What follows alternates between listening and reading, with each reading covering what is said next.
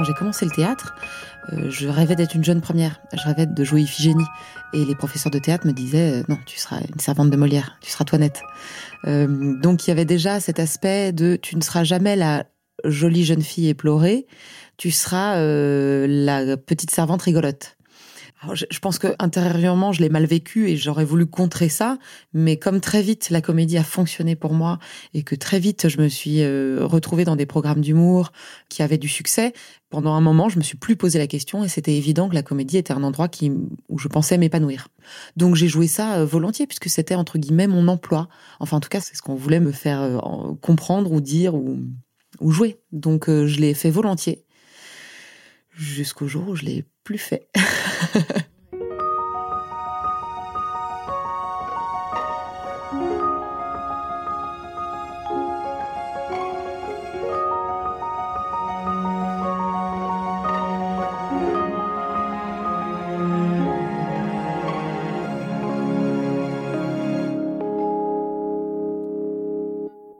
Aude Goni-Goubert est comédienne et youtubeuse. Actrice comique, elle a pendant quelques années incarné des rôles de femmes peu séduisantes, voire maltraitées, au prétexte de servir l'humour. Aujourd'hui, sur sa chaîne, elle présente une série de portraits de femmes inspirantes et peu connues qui ont fait bouger les lignes. Cela s'appelle Virago. Quel rapport a-t-on à la beauté lorsqu'on ne joue pas les rôles de jeunes premières? Comment casser les codes et réconcilier l'image de la femme drôle avec celle de la femme séduisante?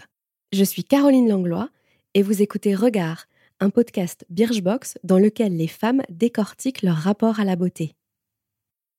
Aude, tu t'es fait connaître en jouant pendant plusieurs années dans un programme comique à succès. Quel rôle tu avais?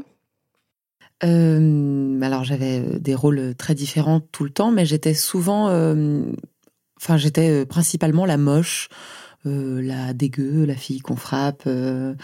voilà, j'étais le ressort comique euh, par euh, la laideur. Vraiment, pendant plusieurs années, je recevais euh, la moche de point haut, de la dégueu de point haut, de la fille sur qui on crache de point haut. en général, on disait ah il nous faudrait pour demain une, nana un peu mignonne qui pourrait être en couple avec un garçon. Alors parfois je disais bah moi?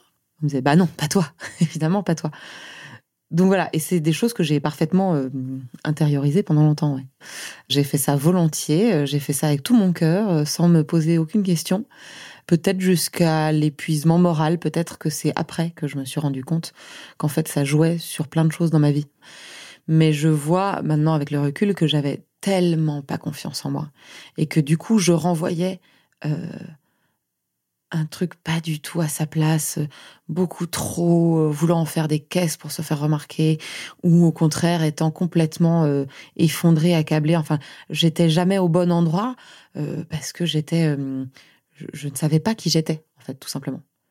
En plus, comme je changeais beaucoup, beaucoup de rôles très souvent, toujours dans la même veine, mais en tout cas, j'étais jamais deux fois la même personne. Je ne savais profondément pas qui j'étais. Après, j'ai eu la chance de rencontrer des gens qui ont vu à travers ça et qui ont peut-être vu euh, bien avant moi qui j'étais. Donc j'ai quand même eu des relations formidables, mais, euh, par chance de rencontrer des, hommes très intelligents, euh, notamment une relation longue que j'ai eue me disait mais tu n'es pas du tout l'image que tu te donnes. Voilà. C'est une des premières choses qu'il m'a dites quand on s'est rencontrés, c'est tu n'es pas l'image que tu donnes de toi. Et moi, je voulais être absolument. Ah ouais, pourquoi? Je suis qui? Euh, Provoque absolu parce qu'en fait, je ne le savais pas moi-même. Qu'est-ce qu'il voyait, lui, que tu voyais pas? Euh, ben, je pense qu'il voyait quelqu'un de beaucoup plus euh, sensible et beaucoup plus meurtri peut-être par ce que je ce que je faisais ou ce qui m'arrivait que ce que j'avais l'air de, de, dégager. Et à quel moment tu t'es dit voilà, il faut que j'arrête de faire ça? J'ai arrêté au moment où je me sentais euh, euh, malheureuse euh, dans ce rôle-là et que j'avais envie de passer un cap. J'avais envie aussi d'arrêter d'être l'éternel second rôle. J'avais envie aussi peut-être d'être au premier plan, peut-être d'avoir des rôles plus valorisants, en fait d'être considérée tout simplement. Et, et, bizarrement, ça passait par le physique parce que j'étais considérée professionnellement parlant, j'étais considérée pour euh, mon professionnalisme, mon efficacité, euh, probablement mon talent, euh, mais je pense pas par mon parce que je représentais physiquement ou dans l'espace ou voilà.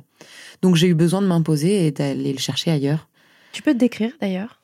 Me décrire? Ouais, te ah décrire. ah, la pire chose. Euh, alors, est-ce que je me décris comme je me vois ou comme euh, je suis euh? C'est différent? Ouais, je, pendant des années, je me suis vue trois, quatre tailles au-dessus de ce que j'étais.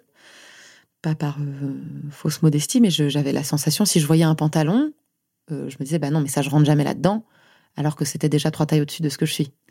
Pour moi, c'était évident, c'est-à-dire que c'était un, un, problème de proportion mais je dirais que je ne suis pas très grande, euh, que je suis...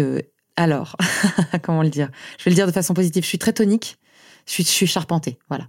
J'ai des épaules, j'ai un dos, mais parce que je suis cavalière, je suis boxeuse, je fais beaucoup de sport, etc. Mais j'ai toujours été euh, assez peu fine, mais maintenant j'ai développé, on va dire, cette musculature-là.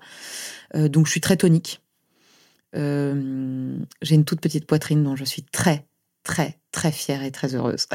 et ça aussi, ça a mis beaucoup de temps. Et j'ai été souvent vexée au collège ou au lycée euh, par des réflexions de mecs qui disaient euh, Ah, t'as pas de sein, ah, t'es plate. Enfin, tu vois, les trucs vraiment lambda que toutes les filles entendent au moins une fois. Et je savais pas très bien si j'étais une fille, si j'étais ce qu'on appelle un garçon manqué à savoir une fille réussie, mais je l'ai su plus tard. Euh, je, ne savais pas très bien me situer, donc c'était compliqué pour moi en plus de n'avoir pas un corps de femme qui s'est vraiment développé beaucoup plus tard. Cette catégorie de rôle-là, quand tu as décidé d'arrêter euh, de travailler avec euh, ce groupe-là, ce sont des rôles qui t'ont un peu collé à la peau derrière. Ça a été difficile justement d'imposer le fait que tu pouvais jouer autre chose? Au début, je pensais pas qu'on. Parce que le problème, c'est que derrière, il a fallu que je me reconstruise totalement. Euh, mais même humainement parlant. Euh, au début, je ne pensais pas qu'on pouvait me donner d'autres rôles. Donc, tout ce qu'on m'a proposé derrière, à peu près similaire, je l'ai pris. Je l'ai fait. Et en fait, c'est en entrant chez Golden Moustache qu'on m'a fait changer de paradigme, puisque pour la, première fois que j'ai reçu un scénario euh, de chez Golden Moustache, il y avait marqué, je sais plus, Julie, 25 ans, mignonne et on m'envoie le scénario. Et j'ai rappelé la production, mais c'est pas de la fausse modestie, c'est vraiment euh, une, vraie euh, true story. C'est que j'ai rappelé la production en disant, je pense que vous êtes trompé, on m'a envoyé un mauvais scénario euh, parce qu'il n'y a pas de rôle pour moi. On m'a dit, bah si, c'est Julie, mignonne, 25 ans. Je dis, bah non, c'est pas possible. Et pour moi, j'avais, l'impression d'être mais une imposture totale quand je suis arrivée sur le plateau ce jour-là, en disant, mais ils vont bien se rendre compte que c'est pas moi le rôle.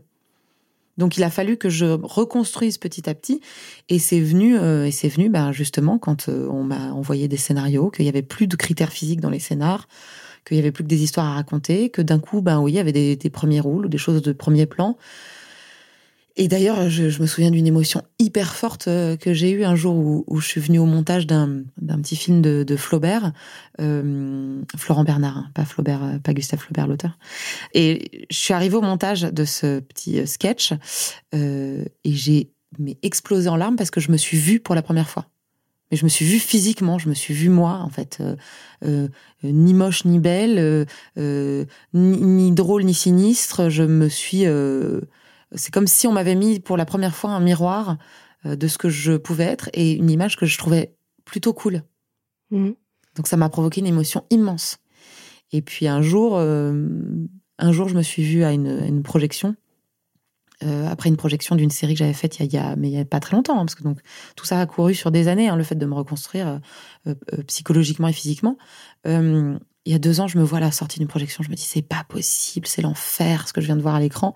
C'est pas du tout euh, c'est pas moi en fait le ce physique ne me va pas. J'avais beaucoup grossi mais je pense sans m'en rendre compte euh, euh, enfin j'avais l'impression d'être enflée mais d'ailleurs c'est la, sensation que j'avais au tournage. Et j'étais enflée à l'image je me suis dit ok là c'est pas une question d'esthétique c'est une question de se reconnaître. Maintenant que j'ai appris à me connaître j'ai envie de me reconnaître à l'écran donc il a fallu que très bien, j'avais fait un processus pendant des années.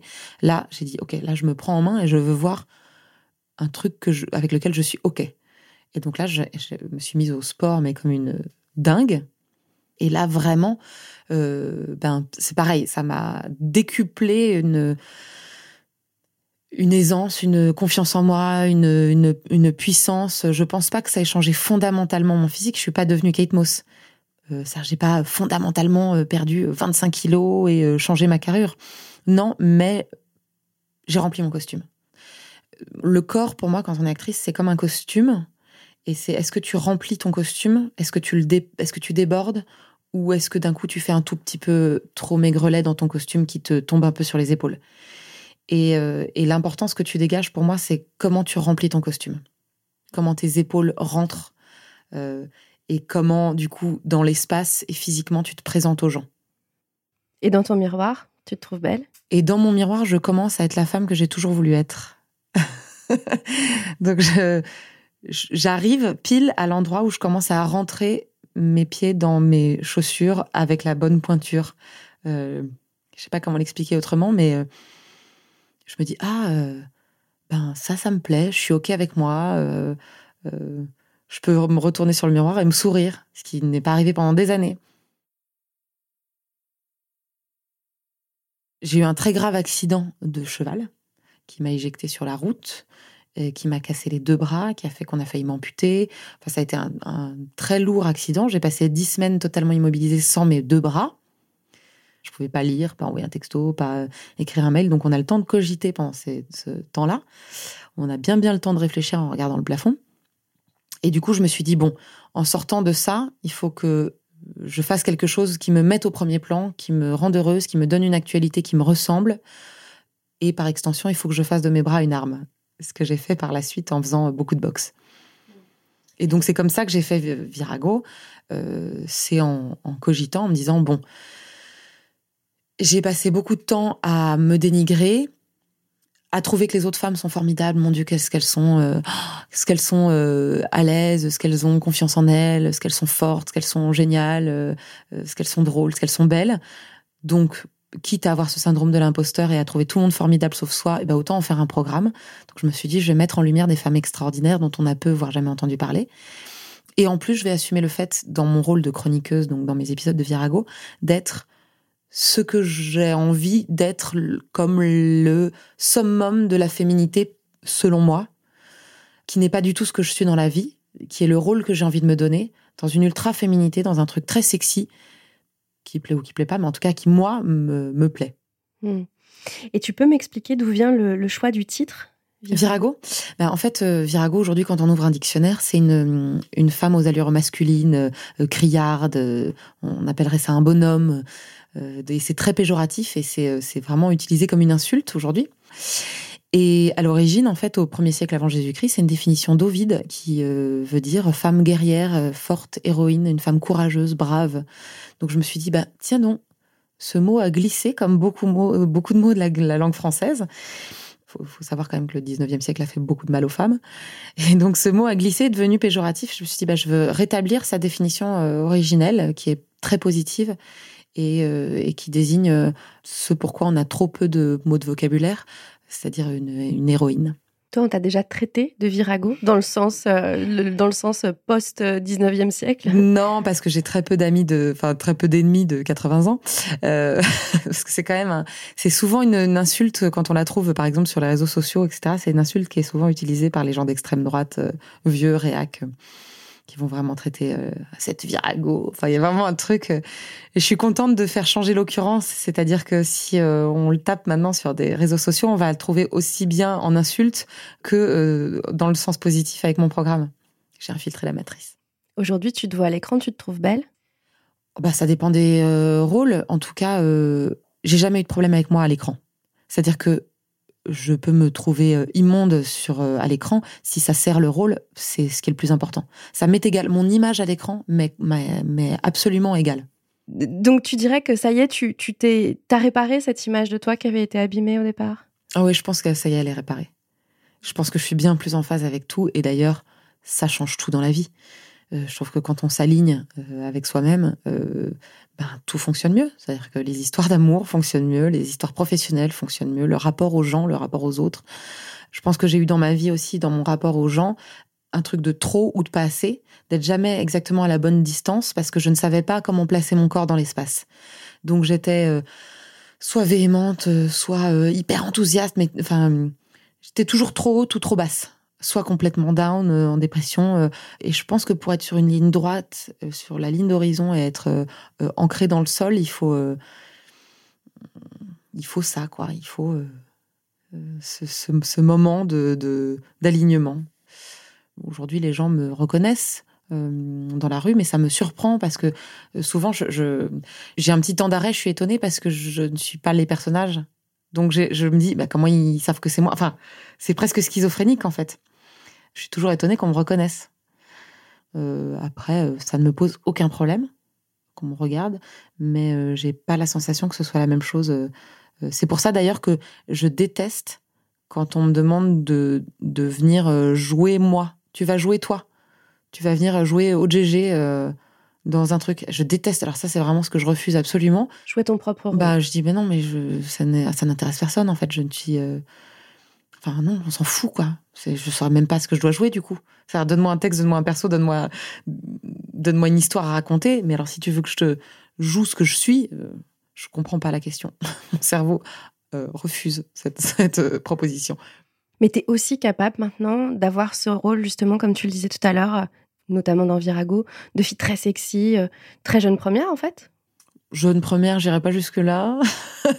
non, parce que la jeune première, c'est quelque chose qu'on dégage aussi d'une certaine candeur, d'une certaine presque naïveté ou de douceur que je n'ai pas de toute façon. Donc, je suis maintenant parfaitement aligné avec le fait que c'est pas ce que je dégage. Donc tout va bien, tout va bien là-dedans. Par contre, euh, euh, pareil, quand j'avais 17 ans, un de mes professeurs de théâtre m'a dit, euh, toi, quand tu auras 40 ans, tu vas cartonner au cinéma. Alors c'est long, hein, quand on a 17 ans, de se dire à 40 ans, c'est dans longtemps. Mais en même temps, je comprends ce qu'il disait, puisque il me disait, tu vas un jour avoir l'autorité de ton physique. Et c'est un peu ça. Et en fait, je pense que la chroniqueuse de Virago, oui, elle est sexy, mais elle a une autorité naturelle et un truc qui se pose là. Mais d'ailleurs, euh, enfin, pour moi, c'est la définition même de du sexy ou de la féminité, c'est euh, c'est l'indépendance. Euh, mais l'indépendance pure, tout de tout, financière, de ton, de qui amène aussi un truc de solitude, qui amène être complet, être complet. Tu sais dire non maintenant? Oui. Tu dis souvent non? Je dis pas souvent non, parce que je suis quand même une bonne patte. En revanche, euh, je sens tout de suite. En fait, je pense que mon tout dans mon corps, mais même physiquement, hein, parce que moi j'ai un truc, euh, comme j'intériorise beaucoup les choses, mon corps me dit, euh, m'envoie des grands signaux. Et certaines parties de mon corps m'envoient des signaux très précis. Et donc je sais qu'à ce moment-là, si j'ai mal dans cette partie du corps, c'est que ce truc-là ne va pas, il faut pas que je le fasse, etc. Donc en fait, je, je m'écoute beaucoup plus et si je sens que j'ai un petit peu le ventre qui se tord à un endroit, je dis hum, non, ça va pas le faire, ça me convient pas, je vais pas le faire. Et je le dis très simplement. Et c'est tellement de soulagement. Mais vraiment, apprendre à dire non, c'est la libération. Et je pense que c'est la libération de la femme par ailleurs, parce que on est souvent euh, poli, discrète et on dit oui. Et en fait, dire non, ça nous empouvoir. Cet épisode de Regard accueillait Aude Goni-Goubert, dite Aude GG. Vous pouvez la suivre sur sa chaîne YouTube et sur son compte Instagram, at AudeGG. Vous pouvez retrouver ce podcast sur les comptes de Birchbox, at BirchboxFR, et sur toutes les plateformes de podcast. Ce podcast a été réalisé avec Louis Créative. À bientôt!